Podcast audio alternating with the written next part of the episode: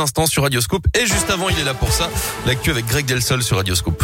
Et à la une du sport, du foot, parole à la défense. L'OL affronte le FC Porto ce soir au Portugal en huitième de finale allée de la Ligue Europa. Le leader du championnat portugais a une attaque de feu. Il marque en moyenne deux buts et demi par match.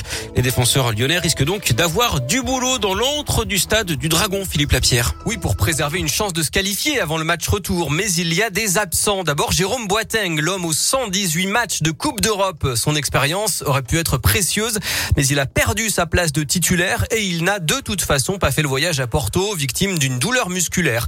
Autre absence, Sinali Diomandé, toujours blessé.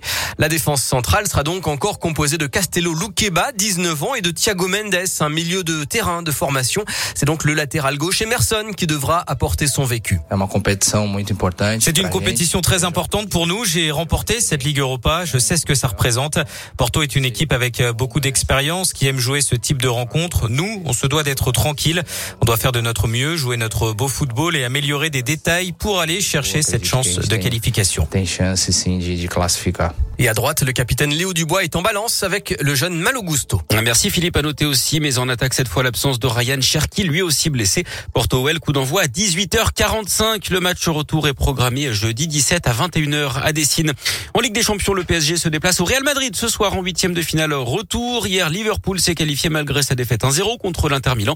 Le Bayern de Munich a écrasé les Autrichiens de Salzbourg 7 buts à 1. Et puis en cyclisme, le Paris-Nice arrive dans la région contre la montre de 13 km dans l'Allier entre Doméra et Montluçon. Le Français Christophe Laporte est toujours en jaune. Pour voir le peloton près de chez nous demain, sachez que les coureurs passeront dans la Loire et en Ardèche. Dans l'actu également, cet incendie à Amplepuis dans les monts du Lyonnais. Hier soir, les secours ont été appelés vers 20h dans un immeuble de trois étages. Le feu a été éteint par les pompiers qui sont restés en observation sur place toute la nuit car une partie du bâtiment risque de s'effondrer. En revanche, personne n'a été blessé, hein, mais sept personnes devront être relogées. Au total, une cinquantaine de soldats du feu ont été mobilisés. Une disparition inquiétante dans le Rhône. Lilou, 12 ans, est scolarisée à Neuville-sur-Saône, n'est pas rentrée chez elle lundi après-midi. D'après la police, elle pourrait se trouver dans l'agglomération lyonnaise. Si vous avez des infos, il faut appeler la brigade de Neuville ou encore passer directement par le 17. Gérard Collomb, à l'honneur, l'ancien maire de Lyon et ancien ministre de l'Intérieur a été élevé au rang d'officier de la Légion d'honneur. Il a été décoré par Emmanuel Macron en personne hier à l'Élysée. Je sais, cher Gérard, tout ce que je vous dois, a dit le chef de l'État.